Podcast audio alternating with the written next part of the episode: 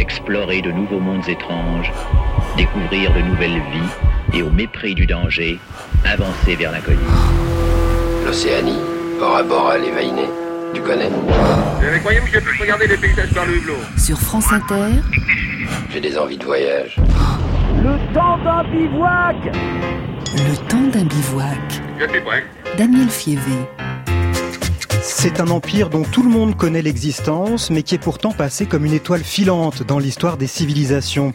Il y a près de 600 ans, l'empire Inca, le plus grand empire de l'Amérique précolombienne, voyait le jour. À son apogée, il s'étendait le long de la cordillère des Andes sur 4000 kilomètres, du nord de l'équateur au centre du Chili actuel. Cet empire immense s'est bâti en un temps record. Il a fallu moins d'un siècle aux 400 000 Incas pour soumettre les peuples qui vivaient autour d'eux et ainsi asseoir leur domination sur 10 millions de personnes. Alors comment les Incas ont-ils réussi à conquérir un si vaste empire et soumettre autant de gens en si peu de temps? Tout aussi surprenant, cet empire s'est effondré aussi vite qu'il s'était édifié sous le choc de la conquête espagnole. Que s'est-il passé? Comment une poignée de conquistadors a réussi à prendre le dessus sur plusieurs dizaines de milliers de soldats incas? Pour comprendre l'extraordinaire expansion de la chute brutale du plus grand empire de l'Amérique précolombienne Cet après-midi, nous partons bivouaquer avec un, un archéologue sur la piste des Incas. J'aimerais connaître la vraie version des choses, les événements, les histoires. Alors là, sire, on en a des choses à vous raconter. Des aventures plein la musette. Du coup, c'est pas bien par quoi commencer. Bonjour et bienvenue dans notre bivouac. Et bonjour Patrice Lecoq. Bonjour. Vous êtes archéologue, spécialiste de l'ère andine, chercheur à l'université Paris 1. Vous êtes l'auteur avec Éric Taladoire du Que sais-je, les civilisations précolombiennes aux éditions PUF. Vous menez depuis près de 30 ans euh, des chantiers de fouilles au Pérou et vous allez donc nous expliquer comment l'empire Inca a prospéré pendant un siècle pour disparaître brutalement ensuite. Nous sommes en direct et vous pourrez donc répondre aux questions des auditeurs qui arrivent sur la page de l'émission sur franceinter.fr ou la page Facebook du temps d'un bivouac. À 17h, la journaliste Martine Laroche-Joubert viendra partager avec nous son expérience de reporter de guerre. Voilà pour le sommaire du jour. Cette émission est préparée par Mathieu Awed et Sophie Vaux. Elle a été réalisée par Marion Lelay. Hey Hola, hola Hola Bienvenue à Cusco Tu peux pas savoir comme je suis content d'être là.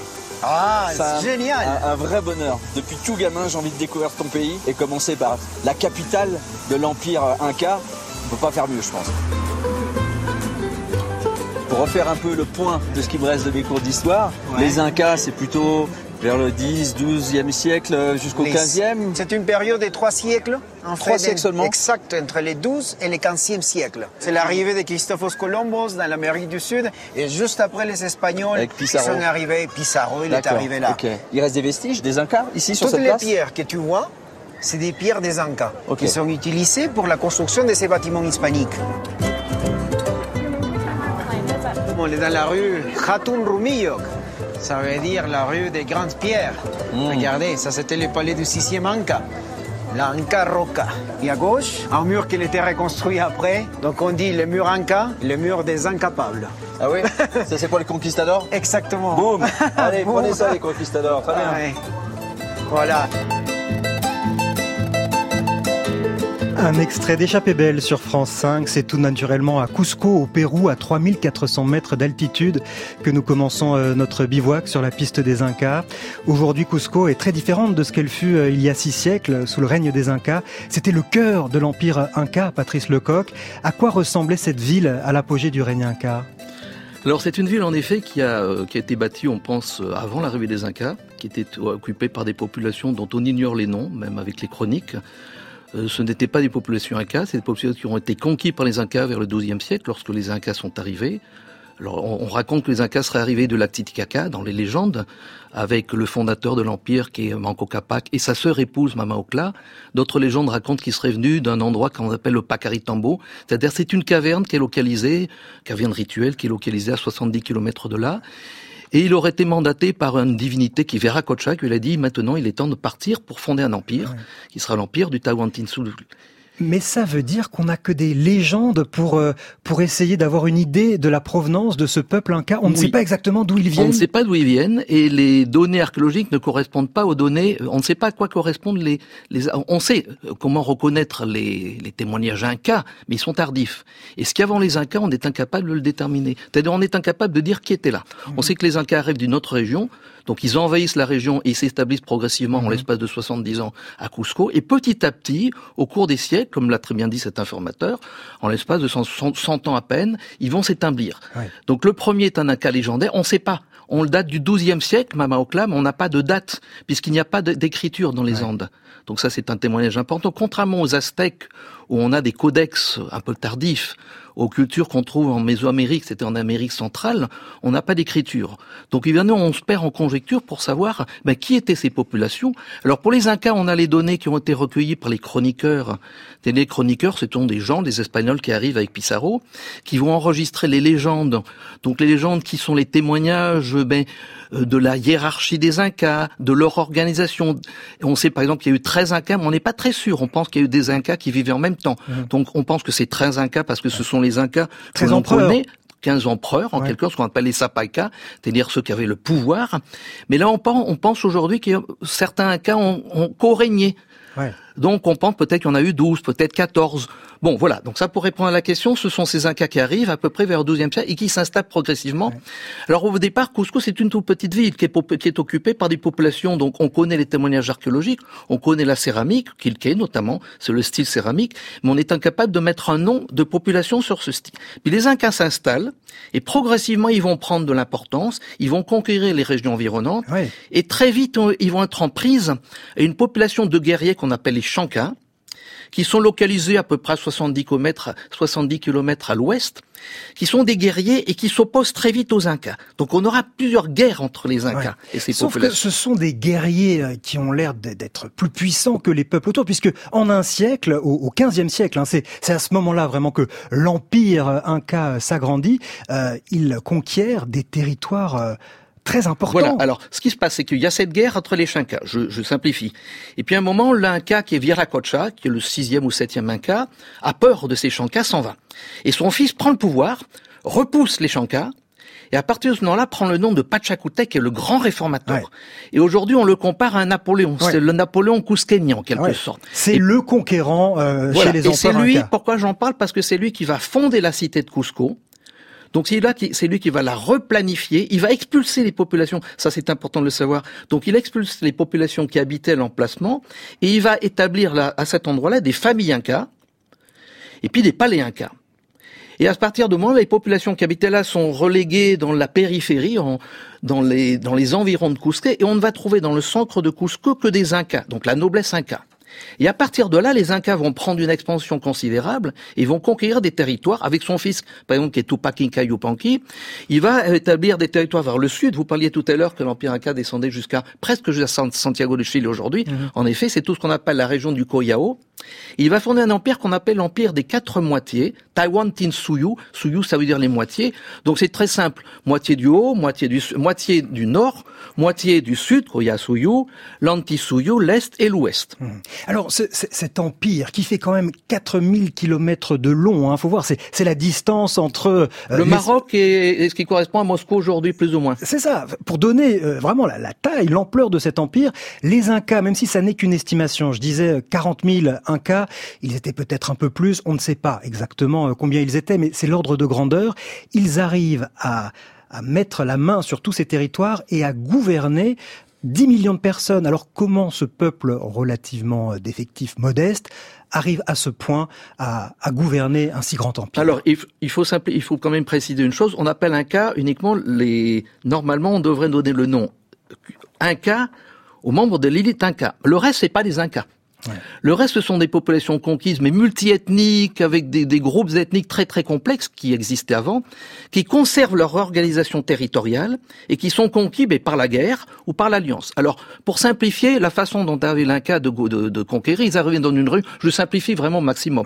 Donc, ils arrivaient avec leur armée puissante, euh, 3000 euh, caravanes, des caravanes de lama avec 3000 animaux. Donc, oui, c'était vraiment une caravane très très puissante. L'armée Inca, qui était composée souvent bah, d'Inca et puis de personnes qui avaient avaient été de mercenaires qui étaient. Et puis ils arrivaient dans un village, ils disaient bon voilà, vous pouvez vous associer à nous, et à ce moment-là vous deviendrez un Inca de privilège. Mhm. On enverra votre fils dans le meilleur temple, dans les meilleures écoles de Cusco, de façon à en faire un Inca de privilège, un peu en otage bien sûr. Et on enverra aussi euh, votre divinité, ce qu'on appelle la waka, c'est le saint. C'est les saints qu'on trouve dans les villages français en quelque mhm. sorte. La statue du saint sera aussi emmenée dans notre temple du soleil, qui était le, le temple extraordinaire, où les Incas euh, adoraient le soleil. Et on en fera une divinité que l'on adorera aussi. Et puis, donc, évidemment, les, les gens qui étaient conquis avaient tout intérêt à accepter d'être conquis parce que c'était quand même à leur avantage. Et à ce moment-là, bon, ils formaient partie, ils faisaient partie intégrante de l'Empire Inca et ils conservaient les chefs locaux qui étaient intégrés à l'administration Inca. Donc la structure était à deux registres, structure Inca et structure locale. Et puis s'ils n'obéissaient pas, on leur donnait deux trois jours et à ce moment-là on les on les massacrait. On raconte dans certaines chroniques, c'est ça Nomade, qui est un, un des chroniqueurs, raconte que s'il n'obéissait pas, ben on tuait le chef. Et il est arrivé, euh, on raconte aussi qu'on faisait un tambour avec la peau, avec sa peau, et on revenait deux trois jours après, on jouait du tambour avec la tête de, la ah personne qui a été tuée. Évidemment, tout le monde était frappé par la peur ah bah et évidemment se soumettait. Et s'il ne se soumettait pas, à ce moment-là, on envoyait les populations conquises euh, en déplacement forcé à 1000 kilomètres de là, dans les, dans les empires, dans les parties qui avaient été récemment conquis par l'Inca pour exploiter. Donc à la fois diplomate, en même temps la force, la ruse, on tente d'impressionner. Ce sont aussi des formidables bâtisseurs, hein. on s'en aperçoit sur euh, le site de Sacsayhuaman, le plus grand édifice de Cusco, une fortification pour protéger la ville, mais aussi là encore pour impressionner les représentants et les chefs des autres communautés sur lesquelles les Incas voulaient asseoir leur domination. Et les, les archéologues sont très admiratifs encore aujourd'hui de la construction de Sacsayhuaman. Notre guide ici s'appelle Francisco Solis Diaz.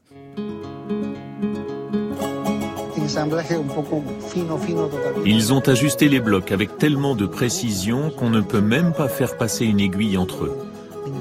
C'est un travail très méticuleux. Ils ont utilisé des pierres préformées qu'ils ont polies sur place et assemblées, comme ceci, à joints vifs. On a assez d'éléments matériels pour le prouver. Ce réservoir servait à distribuer l'eau aux spectateurs réunis lors de ces événements. On a retrouvé des canaux qui alimentaient la place en eau. Ils avaient bien conscience de l'impact psychologique des cérémonies, de l'importance de dégager une aura d'invincibilité pour que leurs vassaux les suivent et leur obéissent.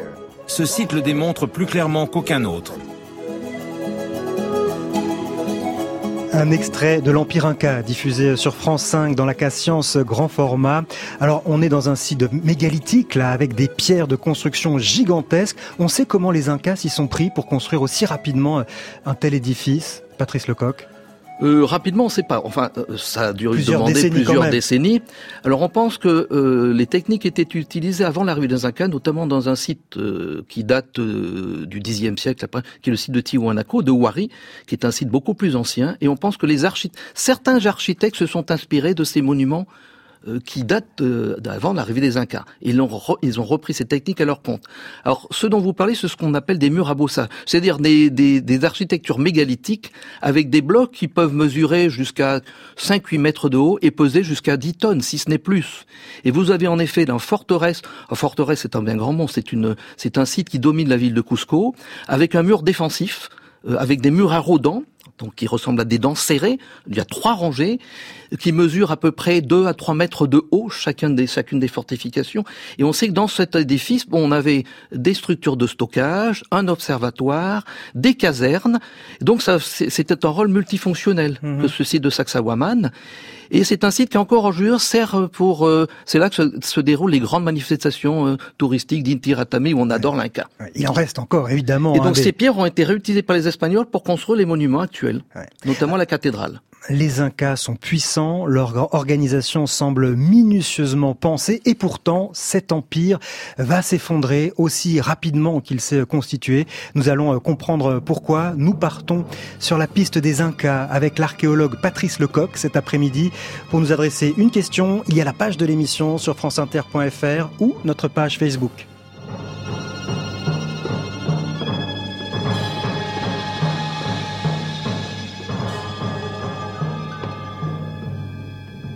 Daniel Fievé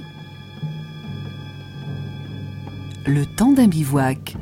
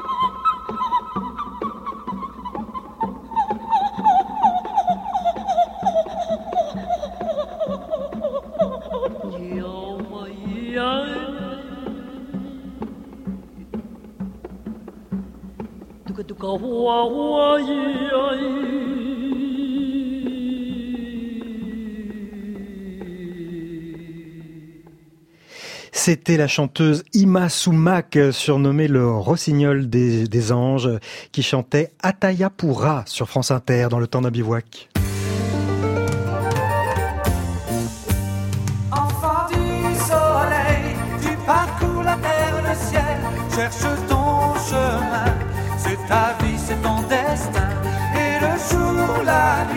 Avec tes deux meilleurs amis, à bord du grand condor tu recherches les cités d'or.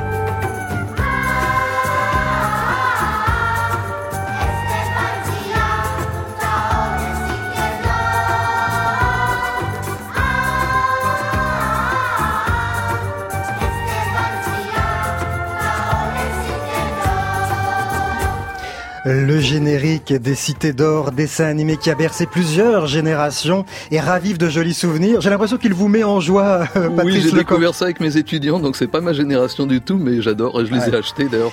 C'est-à-dire qu'il y a des, étudiants qui sont venus étudier justement les civilisations précolombiennes qui avaient été bercées par ce, par ce dessin animé. Et qui m'ont posé des questions justement sur l'or. Est-ce qu'il y avait vraiment de l'or? Et la cité de l'Eldorado, est-ce qu'elle existait vraiment? Alors parlons-en de cette cité d'or, de ce mythe de, de, de, de l'or des Incas. C'est un mythe ou une réalité?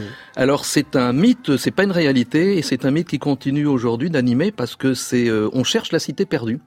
il y a encore un de mes collègues ici en France qui cherche, la, Thierry Jamin, qui cherche la cité perdue en Amazonie parce qu'on pense que c'est une des cités qui aurait été fondée par les Incas qu'on n'a jamais retrouvée. On pensait à un moment que le Machu Picchu était justement cette cité de l'or, ouais. où travaille une cité de l'or. On l'a, on l'a jamais retrouvée. Pour autant, il possédait quand même des quantités d'or impressionnantes, ces Incas. Oui, mais alors il n'y a pas de valeur marchande attribuée à l'or, c'est là la grande différence. L'Inca était considéré comme euh, une représentation du soleil et l'or comme étant l'émanation du soleil. Mhm. Donc l'Inca était le fils du soleil et le matériau qui était lié directement à l'Inca, c'était l'or. Et donc le but de l'Inca, c'est d'aller chercher des mines d'or pour euh, régénérer son pouvoir. Et, eh oui. et c'est bien qu'à Cusco, on en trouve dans, dans les jardins qui jouxtent le, temple du soleil des animaux euh, taille réelle, des lamas en or euh, massif. Alors, les, les, murs sont parés d'or également. En effet, vous aviez ce qu'on appelle le temple, le Kori Kancha. Kori, c'est l'or en quechua. Le Kori, à la temple, le temple du soleil. alors, il y avait plusieurs salles. Et vous aviez une salle avec des jardins d'or, des lamas en or, des arbres en or, de l'or qui venait d'un peu de toutes les parties du territoire, qui avait été emmené nom du territoire Chimou, qui était un territoire qui était conquis par les Incas, qui était un peuple d'orfèvres dans le nord du Pérou, et qui avait après aux Incas euh, à marteler l'or parce que les Incas ne sont pas un peuple d'orfèvres. Donc ils ont récupéré cette partie. Et bien sûr, l'or venait de toutes les parties. Et les mines étaient considérées comme des objets sacrés, ce qu'on appelle là des wakas. Elles étaient imbues de l'esprit des ancêtres. Donc aller rechercher l'or dans les mines, c'était euh, partager l'or avec les ancêtres, le savoir des ancêtres. Plus tard, quand les conquistadors arriveront, mais on aura le temps d'y revenir dans cette émission, les Incas ne comprendront pas du tout l'intérêt des Européens pour ce métal qui, pour eux, a une valeur symbolique, mais n'a pas de valeur marchande. Ils ont une monnaie, les Incas? On ne sait pas. On sait que dans certaines parties du territoire, il y avait des coquillages. On sait qu'il y avait des échanges. Tout était fondé sur le troc. Euh, notamment, ben, l'or était produit par des populations locales dans les mines d'or, donc l'or était emmené par des cannes de la jusqu'à la ville de Cusco, il était offert à l'Inca, et l'Inca redonnait une partie de cet or pour euh, montrer sa jouissance vis-à-vis de ces subalternes qui le considéraient comme étant la divinité principale. Mais sinon, il n'y a pas de marché, enfin, il n'y a pas de marché au sens européen du terme. Mhm. C'est un, marché de troc. Tout est établi par un système de troc. Être riche dans l'Empire Inca, c'est posséder de grandes quantités de céréales, de, nourriture, finalement. Oui, mais surtout autre chose, le, la coca. Ah. Alors la coca, c'est quelque chose de très... Aujourd'hui, on pense que tous les Indiens mangent de la coca, mangent de la coca pour éviter de souffrir de la faim, de la soif, etc. Ce sont ces feuilles hein, que Ce sont ces feuilles de coca hmm. qui donnent lieu, bien sûr, à la cocaïne. Mais la cocaïne, comme le disaient mes collègues boliviens, coca, c'est pas la cocaïne. Donc c'est totalement différent. Et ce qu'on ne sait pas, c'est que les populations, avant l'arrivée des Incas, et même pendant les Incas, ne mangeaient pas de coca. Enfin, ne mastiquaient pas de coca. Ce sont les Espagnols, lorsqu'ils sont arrivés, qu'ils ont exploité ces populations pour exploiter les mines d'argent, notamment à Potosi, qui voyant qu'ils mouraient et puis n'arrivaient pas à résister à l'altitude, à la souffrance, leur ont donné des feuilles de coca. Par contre, la richesse des Incas était fondée sur la possession de terres, et notamment de terres de coca dans les territoires un peu plus bas, ce qu'on appelle les yungas, sur, sur le versant amazonien notamment, entre 2000 mètres d'altitude où pousse la coca, et puis, les et puis aussi des terrasses euh, où ils cultivaient du maïs, notamment euh, dans le lac Titicaca, vous avez des îles, l'île du Soleil, qui est un territoire rituel, et on cultivait notamment des, du maïs, mais c'est pas du maïs à manger. C'est du maïs qui était réservé à la fabrication de bière, qu'on mhm. appelle la chicha. Et cette bière entrait dans le cadre de rituels, un peu comme dans le carnaval de Dunkerque, tout le monde mhm. consomme de la bière. Évidemment, il n'y a pas de carnaval sans bière. C'est exactement la même chose. Donc c'était une plante rituelle et c'était une boisson rituelle. Mhm. Et la prestance de l'Inca était fondée justement sur sa capacité à offrir à la population eh ben, ce genre de victuailles lors des grandes fêtes. Alors, la population, les Incas leur offrent ces victuailles, mais ça va dans les deux sens. C'est-à-dire qu'il y a un système très élaboré de redistribution. Si j'ai bien compris, les Incas, dans un premier temps, euh, euh, récupère toutes les récoltes des, euh, des populations alentours, les stocks, puis ensuite redistribue en fonction des besoins. C'est aussi simple que ça? Euh, oui, simplement vous aviez dans la réhiération, dans, dans les terrains, vous avez les terrains de l'Inca, donc ce sont des parcelles qui étaient réservées à l'Inca. Vous avez des parcelles qui étaient réservées au clergé de l'Inca, dont le temps du soleil, puis les grands prêtres, donc ils avaient leur terrain pour faire vivre. Et après quoi, vous avez aussi les terrains de chaque communauté locale. Mmh. Et donc les, les, les populations étaient soumises à un impôt et donc devait travailler gratuitement pendant un mois à travailler pour la communauté et pour les terrains de l'Inca. Et en effet, une partie de ces réserves était emmenée dans les dans les magasins de l'Inca qu'on appelle les colcas, qui étaient colossaux. On avait des colcas immenses, des entrepôts gigantesques pour stocker la nourriture, qui permettaient juste. Alors c'est pas tout à fait à Cusco, c'est dans un rang de Cusco, dans les vallées notamment, mais qui permettaient de bah, de faire face aux, aux, grandes catastrophes. Mmh. Donc un tremblement de terre, euh, ils n'auraient pas été confrontés au même problème qu'aujourd'hui, parce qu'immédiatement l'Inca donnait d'instructions pour qu'on sorte des greniers la quantité de population nécessaire pour entretenir les personnes qui avaient, qui avaient les maisons qui avaient été détruites, mmh. les gens qui souffraient, et aussi les personnes âgées qui étaient prises en charge par la communauté et par les Incas. Donc un système très redistributif. Euh, on imagine quand même que les populations devaient voir d'un mauvais œil le fait de devoir donner toute leur euh, leur récolte à, ces Incas. C'est pas toute une c'est une, 10%, partie. une partie, et le alors on sait pas. On ne sait pas comment elle le prenait, mais comme l'Inca était considéré comme euh, l'envoyé du soleil, donc une divine part entière, euh, c'est une notion qui nous échappe aujourd'hui. Mhm. Mais c'était, on peut penser que c'était un privilège de redonner à l'Inca ce qui lui appartenait en quelque sorte. Alors comment les Incas organisent-ils, les Incas euh, organisent-ils tout cela? Parce qu'on le rappelle, euh, ils ne possédaient pas l'écriture. Alors quand même, ça demande de la gestion, hein, de devoir euh, comme ça euh, stocker des réserves, savoir qui a payé son impôt ou pas, comment on le redistribue et à qui. Comment on gère tous ces stocks quand on ne peut pas tenir de cahier Euh, Alors tout ça, c'était très bien organisé. Ils avaient un système de cordelettes à nœuds qu'on appelle le quipu. Alors c'était un système qui existe avant les Incas. Il s'appelait avant le, on appelait ça le chimu, avant l'arrivée des Incas. Donc c'est un système qui serait peut-être daté de 1000 ans avant Jésus-Christ, qui a été repris par les Incas. Ce sont des cordelettes une grande cordelette euh, sur laquelle on attache d'autres petites cordelettes et chaque cordelette, je simplifie au maximum, il y a un nœud, une couleur particulière. Donc, selon la, c'est un système décimal, chaque cordelette et chaque nœud montre 10, euh, une unité de 10, de 100, etc. Et selon la position, selon la taille du nœud, selon la façon dont est euh, construit le nœud, ça marquait 10, 20, 100, etc. Comment on a fait pour comprendre ça? Parce qu'il n'y a pas de mode d'emploi. On a retrouvé ces cordelettes, il a fallu sûr, comprendre. Vous aviez encore un autre système, c'est-à-dire c'est simple, c'est pas. Ce système permettait donc de comptabiliser la population, euh, les denrées qui étaient entreposées, mais aussi ce système permettait aussi de, d'enregistrer ben, les, royautés, les chefs des Incas qui s'étaient succès. Alors bien sûr, vous aviez une sorte d'inspecteur des impôts locaux qu'on appelait le Kipukamayok. Avec alors il y avait le chef des inspecteurs, l'inspecteur local, et lui avait la connaissance des nœuds et arrivait à lire et c'est grâce à ça qu'on a pu. Alors vous me dites comment on a. Eh bien, lorsque les Espagnols sont arrivés, ils ont compilé, ils ont parlé bien sûr avec avec les descendants avant qu'ils ne meurent, avec ces kipukamek, c'est-à-dire les responsables de ces cordelettes à nœuds, qui leur ont expliqué. Donc ils leur, ils leur ont expliqué à quoi servaient ces cordelettes.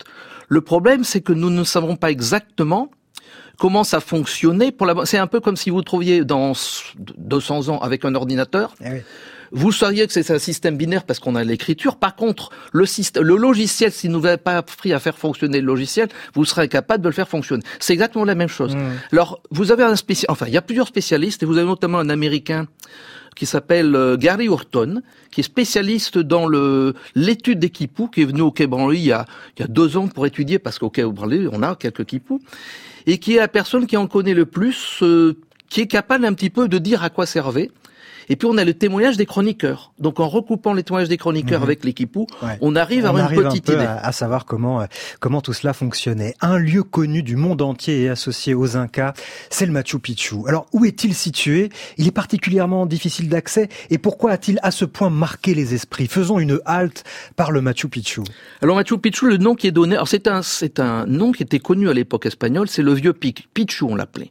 Sauf que les Espagnols, comme c'est un endroit retiré dans la cordillère Vilcabamba, c'est une cordillère qui se trouve au nord-ouest de Cusco, à 70 km de là, à la, à la, limite de la région du bassin amazonien, du piémont amazonien et des hautes terres. Donc pour y arriver, il faut franchir un col à près de 5000 mètres d'altitude. Le site lui-même est localisé à 2700 mètres d'altitude, donc juste à la limite du terrain.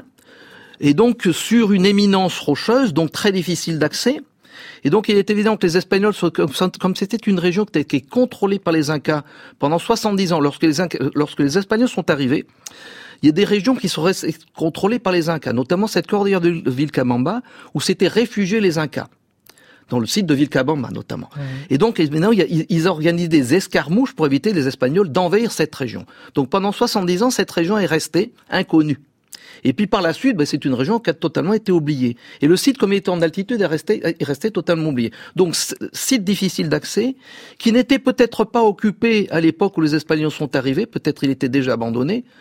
Donc évidemment, ça s'est perdu. Et donc on a longtemps cherché parce que c'était un mythe. On pensait que c'était l'endroit où s'étaient réfugiés les derniers Incas ce n'a pas été le cas. Ce n'est pas le cas. Et c'est Bingham qui l'a découvert en 1911, mais on sait aujourd'hui que c'était pas le seul. On sait aujourd'hui que au 19e siècle, vous avez un inspecteur des mines locales, euh, le seigneur Bourne, qui euh, identifie dans une carte que l'on a retrouvée eh ben, un site de Pichou et qui était considéré comme un site de Waka, donc ce site sacré. Et à cette époque-là, ben, les sites de Waka, c'est des mines et ils avaient le droit d'exploiter. Et donc on sait qu'il a exploité ce site.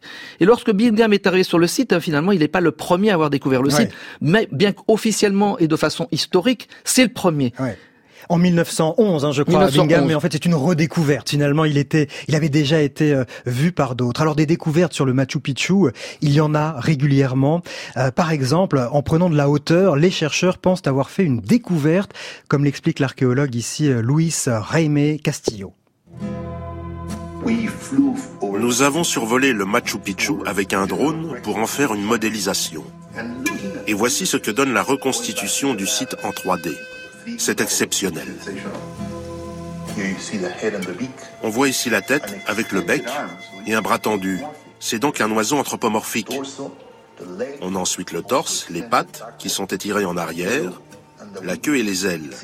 C'est intéressant parce que selon certains chercheurs, le terme Pichu de Machu Picchu signifierait justement oiseau.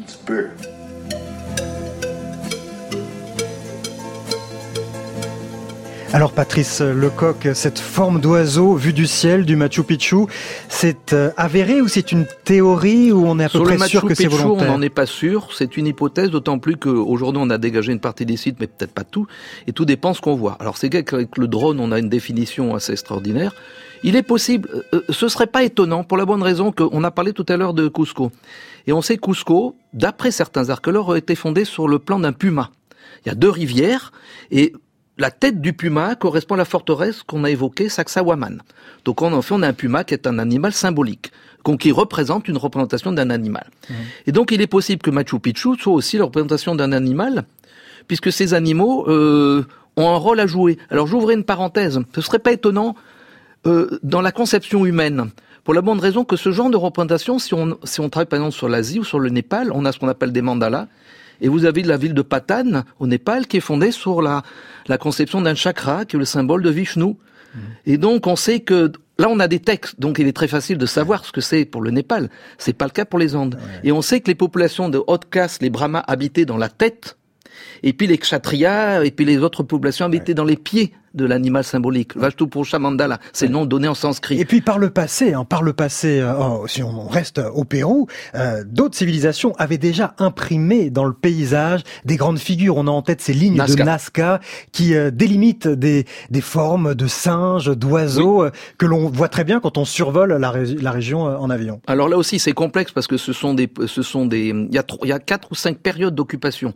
Donc ceux, ceux que vous évoquez, ce sont ces animaux. Alors on a des colibris, on a des albatros, on a une araignée, on a des singes, mais qui correspondent à des strates de population plus anciennes dont on a perdu bien sûr le fil conducteur, c'est le cas de le dire, et qui seraient, pour simplifier, on pense que ce seraient des représentations de divinités.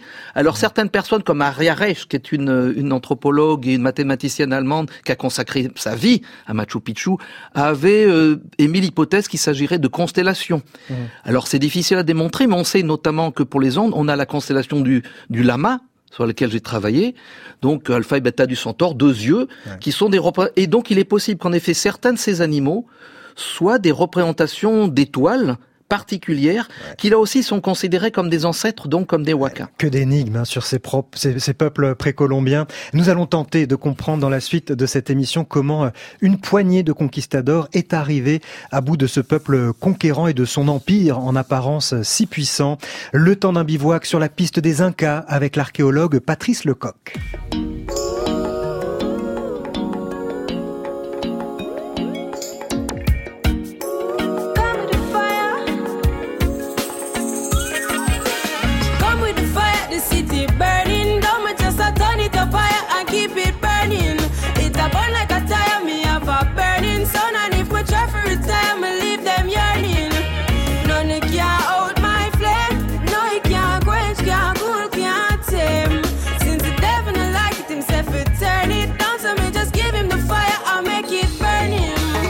Coffee on the street, tongue tapping at the heat. Jeans, pants and cracks, no socks lip on me feet. Nap sock when me a beat. Well, pack up on the neat. Stay woke, no sleep. Me no little go keep.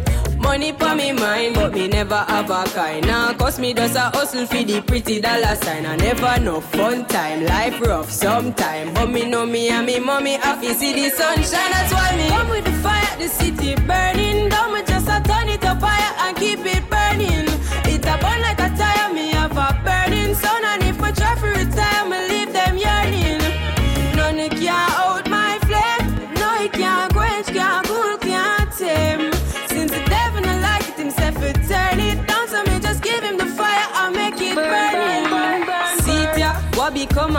A Mommy say be doctor, granny say be preacher. Fi be a rasta, daddy say be neater. Peter never like that, so him take the streets up. Everybody born with the talent to fi feature. Blessings in abundance, so we fi cherish each.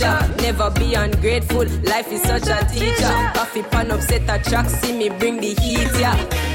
Come with the fire, the city burning. Don't just a turn it up higher and keep it burning.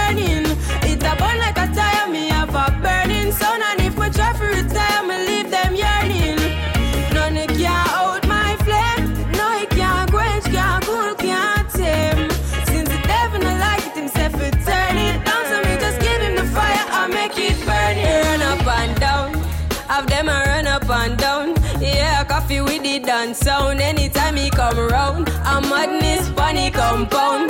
Man a ton full a ton clown. But Jaja cover my journey, I beg you guide it.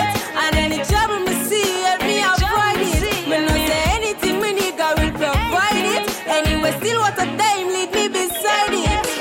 Come with the fire, the city burning. Don't me just a turn it up higher and keep it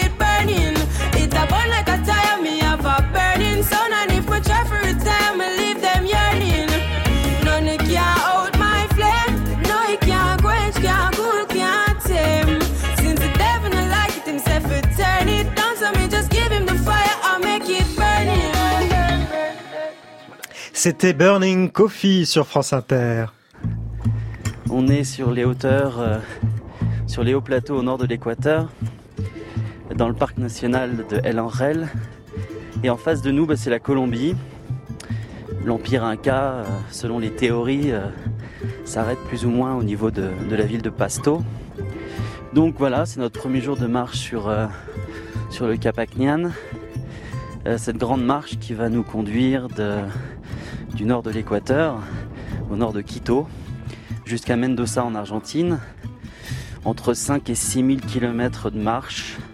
Le Cap Acnian, donc cette grande route Inca, route monumentale qu'on va découvrir petit à petit euh, en marchant. Alors avec des lamas euh, et puis ensuite euh, voir à quelle vitesse on arrive à marcher avec eux et, avancer comme ça le long du camino, le long du chemin de l'Inca. L'auteur et réalisateur Laurent Granier sur une des routes tracées euh, par les Incas, tracées il y a six siècles. Elles sont encore empruntables aujourd'hui, Patrice Lecoq, ces routes? Oui, alors euh, à l'origine c'est un réseau qui s'appuie sur un- des réseaux de routes plus anciennes, de civilisations antérieures aux Incas, qui mesurent sur les cinq pays qui traversent 30 000 kilomètres. Alors une partie aujourd'hui a été reprise par la panaméricaine, c'est-à-dire que vous avez plusieurs routes, vous avez des grands axes qui parcouraient donc l'empire Inca du nord au sud, donc depuis l'équateur, la région de Tomebamba qui était la seconde capitale au nord de l'équateur jusqu'à Cusco, par l'intermédiaire de la Sierra, donc toute la partie de la cordée, et puis une autre route qui traversait en empruntant donc le littoral. Alors cette route aujourd'hui n'existe presque plus parce que c'est la route qui a été réutilisée dans les années 60 pour construire la Panamérique, la panaméricaine par les Américains. Alors c'est une route qui a été étudiée par un anthropologue euh, américain dans les années 60-70, s'appelle Islop, et donc qui a été euh, déclaré patrimoine de l'UNESCO il y a 5-6 ans à peu près. Donc ça a, été, ça a été très difficile à classer parce qu'en effet, il y a plein de petits réseaux secondaires. Alors, ce qui est intéressant, c'est que cette route était jalonnée de sortes de caravansérails qu'on appelait des tambours. Alors, ce sont des, des ça, servait à la fois de relais postiers parce qu'il y avait un système de poste avec des gens qui couraient. Qui permettait aux Incas de transmettre des messages dans leur très grand euh, empire hein, qu'ils ont bâti en si peu de temps et d'aller très vite. Finalement, un message mettait moins d'un mois pour aller de Oh, Cusco à, à l'extrémité Lorsque de... les Espagnols sont arrivés donc dans nord du Pérou à Caramarca, on a su qu'ils étaient arrivés au bout de cinq jours. Ouais. Et vous avez à peu près 3000 kilomètres entre euh, Caramarca et la ville de Cusco. Donc l'Inca qui était à Cusco savait que ben, des, des gens étaient arrivés par la mer euh, à cet endroit-là. Grâce à ces réseaux Grâce à ces réseaux. et ces, ces personnes qui, qui piquaient des sprints alors, Alors voilà, ce sont ce qu'on appelle les tchaskis, ce sont, ben, ça correspond à nos postiers. Au... Alors il n'y a pas de chevaux à l'époque, donc il fallait qu'ils couraient. Ils couraient, c'était des jeunes adolescents qui avaient 12, 13 ans, 14 ans, qui étaient armés d'un poutoutou, d'un- d'une con qui annonçait l'arrivée. Et puis il y avait l'autre poste, qui ils avaient un kipou en général, un message donc codé dans, Ouais. le, dans la Avec ses cordelettes et ses nœuds, oui. Il annonçait son arrivée, il transmettait le kipou et, et l'information était transmise. Alors vous avez aussi sur ce réseau bon des sites rituels, des sites d'habitat, euh, des villes, donc tout un réseau, toute une infrastructure, des ponts, des ponts suspendus. Euh, des ponts euh, avec des bateaux qui étaient attachés notamment sur le lac Titicaca, donc on n'a rien inventé, vous voyez. Quand on parle des armées qui veulent envahir un territoire, qui utilisent les, les balsas, bon voilà. Et donc parfaitement établi et qui, et qui arrivait jusqu'à jusqu'à ce que aujourd'hui Santiago du Chili. Alors on entend hein, votre passion, Patrice Lecoq, pour cette civilisation inca que vous connaissez euh, si bien. Il n'y a pas beaucoup euh, d'archéologues euh, en France qui travaillent sur les incas. Vous êtes, pour ainsi dire, le seul Oui, aujourd'hui, en tant qu'archéologue, oui. On avait quelques collègues des ethnohistoriens qui sont partis à la retraite, notamment quelqu'un de Thérèse Bouis-Cassagne, qui travaille aux hautes études ou au CNRS. Malheureusement, la plupart de ces gens ont pris leur retraite. Et donc, aujourd'hui, travaillons sur les Incas en tant qu'archéologue. euh, En France, on n'y en a pas. Alors vous, vous, vous travaillez précisément pas sur le Machu Picchu dont on euh, parlait tout à l'heure, mais sur une cité moins connue qui est considérée comme la sœur du Machu Picchu. Vous, allez, vous avez mené des, des fouilles là-bas et on n'a pas encore dégagé tout le site hein, d'ailleurs. Non, alors c'est un site qui s'appelle Choquequelo, le berceau de l'or. Vous voyez, c'est tentant. Parce Le que berceau de le l'or. berceau de l'or. Tout un programme. C'est un site qui était connu euh, au 19e siècle, donc qui a été visité par Birgham, dont on parlait tout à l'heure, parce qu'on considérait, là aussi, c'était le dernier refuge c'est des Incas. C'est comme ça qu'il est présenté aux touristes qui visitent le site aujourd'hui. Et c'est la petite sœur. Donc euh, Machu Picchu est sur le- la partie euh, nord de la cordillère de Vilcabamba, Choquequel sur la partie sud, sur le versant sud. Et c'est un site extraordinaire. Alors, il, est, il ressemble beaucoup à Machu Picchu, sauf qu'il y a beaucoup plus de terrasses, beaucoup moins d'édifices, beaucoup moins de structures. Il y a une répartition comme à Cusco, une moitié du haut, moitié du bas, un secteur haut, un secteur bas. Dans le secteur haut, c'est là qu'habitait, on, on pense à Cusco, Machu Picchu, la population importante, les palais de l'Inca. Dans la partie basse, eh ben, les, les membres, euh, les, les paysans, mais sur ce site, ce qui est extraordinaire, c'est qu'on a découvert, il y a des grandes terrasses donc pour cultiver euh, du maïs notamment, et on a découvert sur le versant euh, occidental des terrasses décorées de caravanes de lama et de motifs géométriques. Et euh, j'ai pu démontrer qu'il pourrait s'agir de représentation textile, c'est-à-dire qu'on a représenté un textile. C'est comme si on avait habillé la montagne d'un Ah oui. vêtement et d'un textile. Et c'est ce qu'on faisait avec les, je parlais tout à l'heure des wakas, des divinités. Eh ben, on adorait, on, a, on habille les divinités qu'on- comme on habille aujourd'hui les vierges. Si vous allez en Espagne, on, a- on, on les chante, on leur met un habit, une robe traditionnelle. C'est exactement la même chose. On habillait ça- les montagnes. On habillait la montagne. Bon, donc ça, c'est une, c'est une hypothèse, mais Ouais, c'est une boîte intéressante parce que les, les motifs sont formés par des pierres verticales qui dessinent les jambes, la tête de lama, et c'est le seul endroit dans les Andes où on trouve cette représentation sur des terrasses. Alors le travail des historiens et des archéologues dont vous êtes, Patrice Lecoq, a été euh, très utile pour comprendre comment euh, l'empire inca s'était effondré. Et c'est vrai que c'est une c'est une énigme hein, a priori. Maintenant, on sait un peu comment les choses se sont passées, mais lorsque les conquistadors débarquent, les Incas règnent en maître sur un empire gigantesque de 10 millions de personnes. Nous sommes en 1532. Les conquistadors débarquent avec à leur tête Francisco Pizarro. Euh, ils ne sont que 180 mercenaires et ils vont réussir à prendre cette capitale Cusco. Comment est-ce possible? Alors euh, là aussi, les- les- ce qu'on nous présente ne correspond pas tout à fait à la réalité, parce qu'on présente, c'est tout simplement une poignée d'Espagnols qui sont arrivés. Bon, il y a eu plusieurs conquêtes, notamment des territoires comme la Colombie, l'Équateur, donc ils arrivent à une troisième conquête. Ils, ils, ils, ils ont l'appui d'un jeune homme qui est un traducteur qui les accompagne en Espagne, donc il sert de traduction. Mais il faut, il faut voir qu'à l'époque, lorsque les Espagnols arrivent, l'Empire est en prise à une crise, une, une guerre civile entre deux empereurs, Atahualpa, Qui est donc l'empereur l'em- l'em- l'empereur inca du moment. hein. Voilà. Et donc vous avez un empereur qui se trouve dans la ville nord Atahualpa, qui se trouve dans le nord de Cusco, euh, dans le nord de, dans les, dans le nord de et puis Huascar qui est son demi-frère. Et donc il y a une guerre civile. Je passerai sur les détails pour cette guerre civile. Et donc évidemment, il y a des populations entières qui sont qui prennent parti pour Talinka et d'autres populations qui prennent parti pour, Atahualpa. Lorsque le, et lorsque les Espagnols arrivent, hein, il y a cette guerre civile, ce qui fait que l'empire Ouais. est divisé. Et oui, ils vont profiter des, des dissensions. Ils vont quand même prendre part au combat et les combats vont être violents. L'étude des squelettes et des crânes exhumés par les scientifiques témoigne des combats. La mandibule a été fracturée. On l'a retrouvée en deux parties. Cette blessure a été causée par une épée qui a transpercé le visage au niveau du nez et de la zone de la bouche.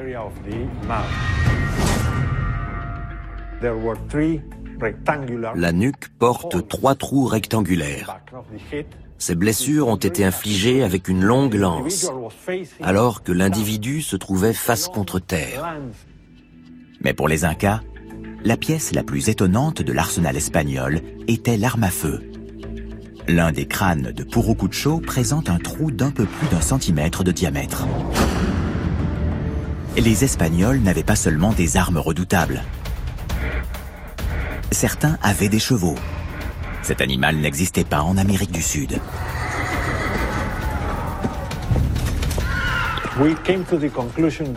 On est arrivé à la conclusion que cet individu avait été frappé par les pattes antérieures du cheval. Leur poids a comprimé les côtes et brisé certains os. L'archéologue Guillermo Koch, un nouvel extrait de l'Empire Inca diffusé euh, sur France 5. Euh, ils avaient des armes, ces chevaux. Ça explique aussi cette supériorité que les, Espagnols ont eue D'abord, il y avait la caravelle. Donc, ils sont arrivés, ils voient des bateaux. Donc, les Indiens voient des bateaux, ils sont pas habitués, euh, de plusieurs étages. Ils voient un être qui est couvert d'une armure qui se décompose en deux. Euh, le conquistador, qui a donc le cheval recouvert d'une armure, et puis la personne qui est aussi recouverte d'une armure. Donc ça les frappe. Ils ont des arquebuses, et puis ils ont des qui frappent donc c'est comme l'éclair. L'éclair, c'est la divinité Viracocha, c'est la foudre. Donc ils sont pas habitués. Donc ils ils sont tués par ces projectiles. Et en même temps, ils ont des chiens de guerre. J'ignorais totalement, je l'ai appris il y a pas très longtemps, dont des Doberman, des ah chiens énormes qu'ils envoient euh, et qui ont massacré les Indiens. Alors l'émission donc qu'on a écoutée tout à l'heure, en effet quelque chose qui se passe euh, dans la région de Lima, où là on, a, on est pour la, pour la, première fois, on a des témoignages montrant que ben, les Indiens ont été tués par ces armes et par les par les par les boulets. Alors, les, les, Espagnols se montrent sans scrupules également. Ils vont aller jusqu'à capturer euh, l'empereur inca Atahualpa et réclamer euh, une rançon. Ils, se comportent euh, vraiment sans scrupules. Hein. Alors, c'est l'Inca lui-même qui propose une rançon, parce qu'il ne sait pas qui ils sont. Il dit, mon, mon, territoire est extraordinaire, donc je propose de remplir cette salle, c'est la légende, remplir cette salle avec de l'or, de, l'argent, etc. Et cet argent commençait pendant, pendant les deux mois. Les carmes de lama arrivent avec des, des monçons d'or, d'argent, etc. On paye la rançon. On paye la rançon. Plus de 6000 tonnes d'or, hein, je crois. Et une, partie réservée une partie sera réservée euh, à l'empereur euh, espagnol, euh, au roi espagnol. Mais à un moment, ça arrive pas assez vite. Et puis finalement, les, les Espagnols sont prêts à leur propre piège. Et lorsqu'ils apprennent que l'Inca a donné l'ordre de faire exécuter son demi-frère, puisque j'ai expliqué il y avait une guerre civile, ils ne le comprennent pas, et à ce moment-là, ils décident de mettre à mort. Alors, il le décide, il le décide, et en même temps, c'est assez complexe parce qu'il décide de le mettre à mort, mais de conserver son corps. L'Inca, son corps doit être conservé parce que c'est une waka, c'est une divinité. Et les Espagnols disent on va brûler votre corps. Donc ils, donc ils essaient de préserver. L'Inca essaie de préserver. Finalement, il sera mis à mort, il sera garrotté. Hmm. Et à partir de là, bah, le, trésor n'arrive plus. Et petit à petit, les Espagnols vont se répartir cette rançon et vont partir à la conquête du territoire. Ils vont mettre presque près d'un an à arriver à Cusco. Il faut imaginer avec leurs euh, leurs animaux, leurs euh, leurs chevaux traversant le territoire. Il y a une petite anecdote intéressante. Le fer hmm. n'était pas connu. Est-ce que vous savez avec quoi ils ferraient leurs animaux? Non de l'argent. Ah oui de l'argent du bronze, puisque le fer n'est pas connu. Donc le seul métal qui permettait de ferrer les chevaux, c'est de l'argent. Et donc ils réquisitionnaient les populations qu'ils traversaient pour avoir des orfèvres qui leur donnent de l'argent pour ferrer, pour ferrer leurs chevaux. Alors combien de temps les Incas vont résister et tenir tête aux conquistadors? C'est ce que nous allons voir avec vous, Patrice Lecoq, dans la dernière partie de ce temps d'un bivouac sur la piste des Incas.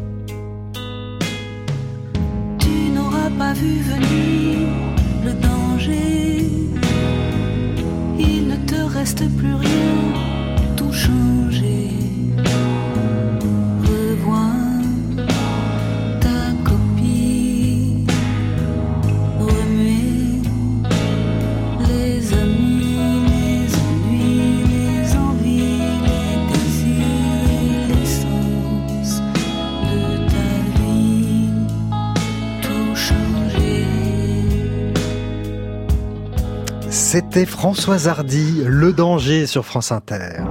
Étranger, vous avez commis l'imprudence de pénétrer dans le temple du soleil. Vous paierez ce sacrilège de votre vie. C'est le soleil lui-même qui, de ses rayons, mettra le feu au bûcher qui vous est destiné. Un extrait de Tintin et le Temple du Soleil. D'ailleurs, on a cette question qui nous arrive d'un auditeur Hervé sur Facebook qui demande l'album de Tintin est-il fidèle à l'histoire Inca? C'est peut-être une colle pour vous, Patrice Lecoq. Euh, non, il est fidèle. Et j'ai, il y a pas longtemps, j'étais invité dans une émission où il y avait un des un, un, membre de la fondation RG et on a discuté notamment la, la fameuse boule de cristal. Ouais. Il a, il il- son travail est extraordinaire parce qu'il s'est documenté partout. Ah ouais. Il est allé chercher dans les dans les revues de l'époque, dans les jours, dans l'exposition universelle du 19e siècle. Donc c'est un travail. Moi, j'apprécie beaucoup Tintin. Ouais, ça, ça- rejoint ce que on se disait vendredi dans cette émission. Alors, en tant qu'archéologue européen, Patrice Lecoq, là, on entendait cette histoire de, de malédiction. Est-ce qu'il vous est euh, euh, parfois, euh, euh, vous êtes senti euh, en porte-à-faux avec la culture locale Il faut marcher sur des œufs pour venir fouiller cette culture qui n'est pas la vôtre. Oui, notamment quand on travaille sur les momies, parce qu'il nous arrive de découvrir des momies encore en place. C'est rare parce que la plupart des sites ont, ont été saccagés. Donc avec les populations, il faut faire extrêmement attention parce que ce sont des, ils considèrent, ils les considèrent comme leurs ancêtres. Donc euh, il faut leur rendre hommage. Et il m'est arrivé de travailler sur des squelettes et j'ai en effet rendu euh, hommage en mettant des feuilles de coca, en faisant des libations d'alcool et les populations qui étaient avec moi étaient très contentes de voir que je respectais leurs us et coutumes, ce qui n'est pas le cas de la plupart des archéologues européens. Alors pour terminer euh, sur euh, l'histoire, quand en 1530, dans les années 1530, euh, les Espagnols euh, arrivent au pouvoir dans cette région du globe, ils vont tout faire pour éradiquer la culture inca. Oui, notamment, ils vont détruire les wakas, que j'appelais tout à l'heure les wakas, c'est-à-dire tout ce qui était symbole de l'esprit des ancêtres, les sources, les arbres, tout ce qui avait une forme particulière. Euh, Donc, ils vont envoyer des missionnaires euh, appartenant à dif- différentes églises de façon à déstructurer, casser. Ils vont prendre les momies, euh, notamment, on sait que les momies des 13 Incas qui avaient été préservées, une grande partie a été préservée, seront emmenées à un moment euh, après la conquête à Lima où elles disparaissent. Et ils vont essayer de brûler puisque c'était considéré comme des, des divinités, des diables. Donc tout ce qui était ancien, ils vont impliquer le vêtement que l'on connaît aujourd'hui parce que chaque population a son propre vêtement. Donc là, on a une sorte d'ethnocide avant la lettre. Les Incas ont-ils des descendants euh, dans la population? Vous parlez d'ethnocide, est-ce qu'on peut aussi parler de génocide? Oui, c'est un génocide. Alors il y a des descendants. Il y a quelqu'un, il y a pas très longtemps, des chercheurs américains voulaient faire une étude sur les chaînes d'ADN pour retrouver les Incas. C'est difficile parce qu'on ne sait pas à quoi correspondent les Incas puisque c'est un mélange de populations. Aymara, Inca, Quechua. Donc ça, c'est très difficile de savoir. Mais en effet, on a des, des gens aujourd'hui qui se disent les descendants des familles Incas, ce qu'on appelle les Panakas. Et en effet, ils sont, ce sont des nobles. Même aujourd'hui à Cusco, il y en a à peu près une dizaine qui habitent et qui sont reconnus comme étant les, les descendants des anciens Incas. Hum, Donc il y a encore quelques descendants euh, d'Inca aujourd'hui. Merci euh, Patrice Lecoq de nous avoir euh, Merci passionné, de nous avoir emmené comme ça sur la piste des Incas. Je rappelle que vous êtes l'auteur d'un que sais-je sur les civilisations précolombiennes, si l'on veut en savoir plus sur ces Incas et sur l'ensemble des, des civilisations euh, précolombiennes. Je vous présente l'invitée de la deuxième heure. Elle s'appelle Martine Laroche-Joubert. Bonjour. Bonjour. Vous êtes euh, grand reporter, vous avez couvert de nombreuses zones de guerre et de conflits euh, armés, le siège de Sarajevo, euh, les deux guerres du Golfe, euh, la chute de Kadhafi en Libye euh, plus récemment, euh, et bien d'autres encore. On va avoir l'occasion euh, d'en parler dans la suite de, de cette émission. Vous allez nous raconter votre expérience de reporter de guerre, comment on voyage, on travaille en terrain euh, dangereux, coupé du monde, loin de sa rédaction. Vous nous direz ce qui vous a fait aimer et continuer ce métier depuis euh, près de 30 ans. Merci Patrice Lecoq de nous avoir emmenés euh, sur la piste des Incas. Et à tout de suite, Martine Laroche-Joubert.